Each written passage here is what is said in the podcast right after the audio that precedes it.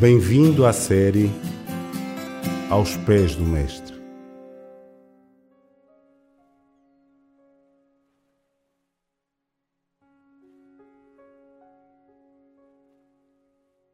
O texto que hoje vamos ler para a nossa meditação encontra-se no Evangelho segundo Mateus, capítulo 2, versículo 8. enviando a Belém, disse: Ide e perguntai diligentemente pelo menino, e quando o achardes, participai-mo, para que também eu vá e o adore. Nos tempos antigos, as viagens eram penosas e cansativas, realizadas a pé ou no lombo de animais. Normalmente duravam vários dias. A montaria comum dos viajantes e o animal usado para o transporte da carga era o jumento. Havia perigos no caminho e obstáculos naturais a serem vencidos. Assim, em Israel, ninguém viajava sozinho, a não ser que fosse por uma distância muito pequena. Normalmente os homens viajavam em grupos, formando caravanas. Mas nesta viagem, a providência de Deus em tudo operou. Guiados por uma estrela especial, chegaram a Jerusalém.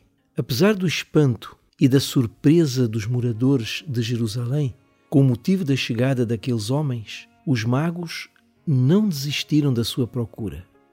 Estavam determinados a encontrar, localizar o objetivo que a estrela indicava e em nenhum momento expressaram quaisquer dúvidas em relação àquele nascimento especial. Para eles, a excepcional vinda do Rei dos Judeus era uma realidade e um fato sem questionamento. Desejavam apenas uma resposta para a pergunta: onde está o menino? Por uma verdadeira ironia, os religiosos da época e o povo não manifestaram interesse pela criança que os magos procuravam. Mas o rei Herodes, o rei mau, contudo, mostrou-se muito preocupado. Considerando seriamente a profecia, reconheceu que aqueles eventos que os homens do Oriente narraram poderia ser a confirmação do nascimento do menino. Assim, trabalhou ativamente para descobrir quem era e onde estava o Cristo, embora suas intenções não fossem boas. Após a informação da profecia de que o Messias nasceria em Belém, enviou para lá os magos, fazendo-lhes muitas recomendações, dizendo: Ide e perguntai diligentemente pelo menino. Herodes queria ajudar os magos a encontrar Jesus. Achava que suas recomendações teriam efeito na procura daqueles homens. Pediu que os magos trouxessem informações sobre o menino, não para que realmente o adorasse, mas para que o matasse. Pensava em seu coração mudar os planos de Deus e fazer cumprir seus maus intentos.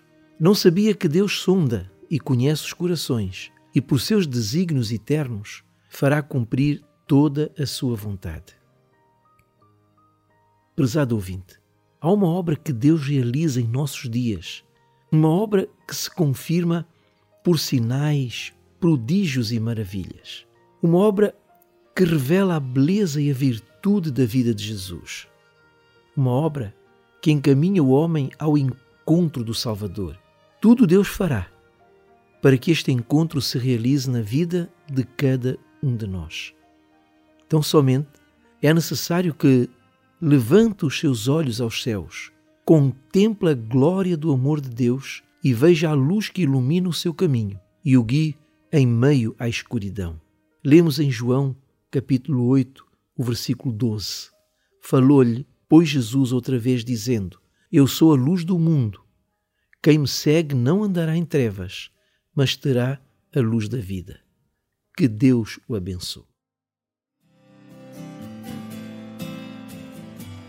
Acabou de ouvir Aos Pés do Mestre